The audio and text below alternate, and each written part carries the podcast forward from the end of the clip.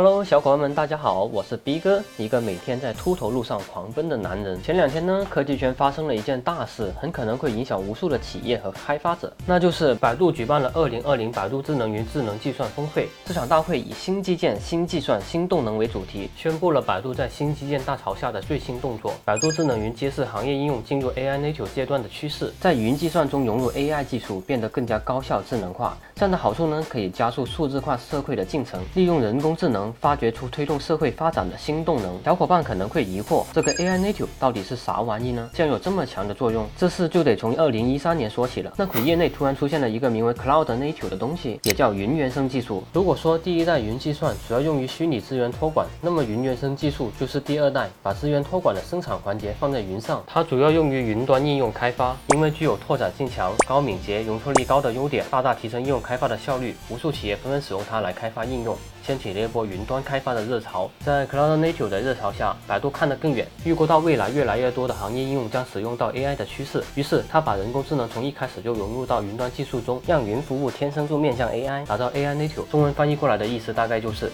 人工智能原生技术。如果说第二代 Cloud Native 用于云端应用开发，那么 AI Native 则是为了所有面向 AI 赋能的服务而设计的。这个新技术对于个人开发者或小微企业来说，那可是鸟枪换加特林啊！以 AI Native 理念构建的百度智能云，能为他们提供更丰丰富的 AI 技术和资源。如果你是开发者，想开发个图片识别的应用，以前你得找人去编程、去研究，对不对？而 AI Nature 能够为你提供整套的解决方案，从产生数据、收集数据到模型训练，整个数据流还有后端的设备都给你弄好，让你快速把 AI 技术接入到自家的应用服务中，就是这么省心高效。对于中大型企业而言，百度智能云的 AI Nature 可以为他们提供全方位的解决方案，让服务体验更上一层楼。就拿爱奇艺来说吧，百度智能云可以持续优化爱奇艺的原有系统架构，完善数据管理和资源分配等机制，还能利用 AI 技术分析用户大数据，精确的给用户推荐感兴趣的视频。总结就是，AI Native 诞生后，能让小微企业脱胎换骨，中大型公司如虎添翼，大大提升各企业的开发效率，降低开发成本。我们用户也得到了更好的体验，可以说是一箭三雕。百度早早看到了 AI Native 的行业趋势，率先做出调整。在云计算服务方面，形成 AI Native 的云计算构架，分别是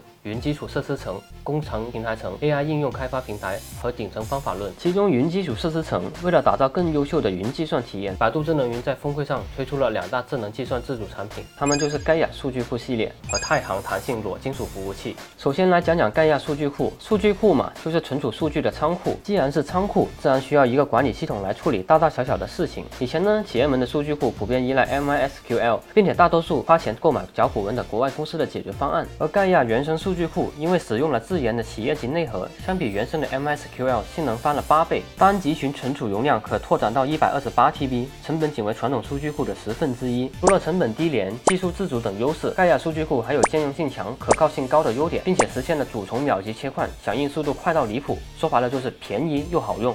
新一代云基础架构太行更是一个惊喜，推出了弹性裸金属服务器，融合了物理机和虚拟机的优点，性能强大，部署方便。太行借助百度自研虚拟化技术，性能最高可达八百万 PPS，满足国产信创化要求。在运维体验、高并发场景的表现以及性价比各方面，均处在国产云服务器前列。河北港口集团就通过百度智能云的服务，投资压缩了百分之二十，利用率提高了百分之三十，解决了传统港口行业中的设备老旧、系统和数据分散的难题，实现大中小。或自动化码头的建设，现在可以看到，在新基建和国产化的浪潮下，百度通过自身雄厚的实力和战略，打造出了百度智能云这一平台。它不仅能加速传统基础设施的数字化、智能化升级，还能为用户打造更加便利、体验更好的智能交互应用，大幅拓展未来的商业服务模式。未来，百度将继续加大在人工智能、芯片、云计算、数据中心等新基建领域的投入，为中国智能经济发展提供强而有力的算力底座支撑，让 AI 加云计算汇集到每一位用户。